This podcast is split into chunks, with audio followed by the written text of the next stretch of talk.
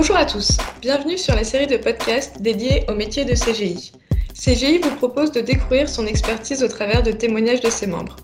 Nous sommes aujourd'hui avec Claudia. Bonjour Claudia. Bonjour Victoria. Tu es consultante en gestion des risques et risk management chez CGI depuis trois ans.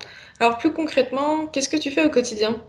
J'accompagne euh, et aide mes clients à mieux maîtriser leurs risques pour euh, assurer une efficacité et une amélioration de leur activité.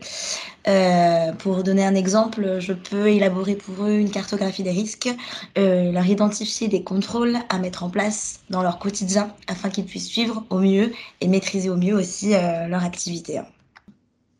Et d'où t'es venue l'envie de faire ce métier? Pourquoi tu l'as choisi?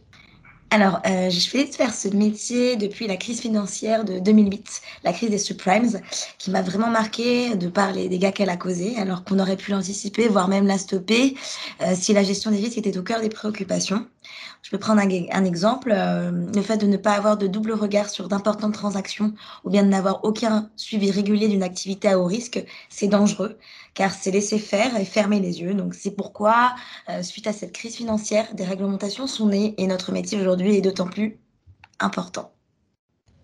Et au cours de ces dernières années, est-ce que tu as une mission qui t'a marqué plus que les autres? Toutes m'ont marqué en réalité.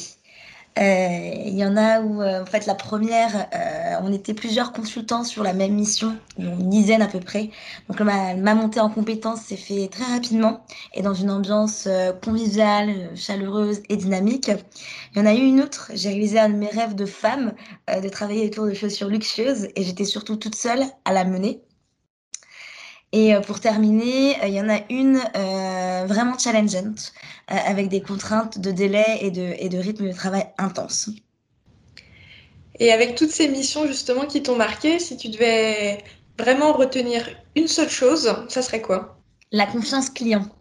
Avoir suffisamment de légitimité auprès de lui pour qu'il ait le réflexe de m'appeler dès qu'il a un besoin et un problème, par exemple. Euh, cela prouve de sa satisfaction et c'est la meilleure des récompenses pour un consultant. J'imagine. Mais en tout cas, merci Claudia pour notre échange. Merci à toi. Vous avez aimé cet épisode? Rendez-vous très prochainement lors d'un nouveau podcast pour découvrir encore plus de métiers. À bientôt